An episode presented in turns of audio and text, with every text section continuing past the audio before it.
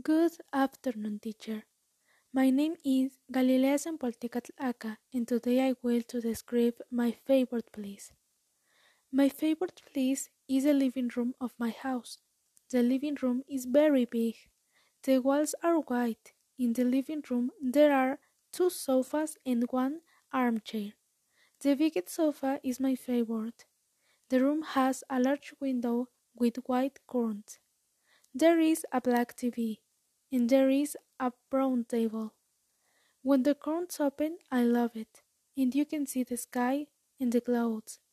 My living room gives you peace of mind.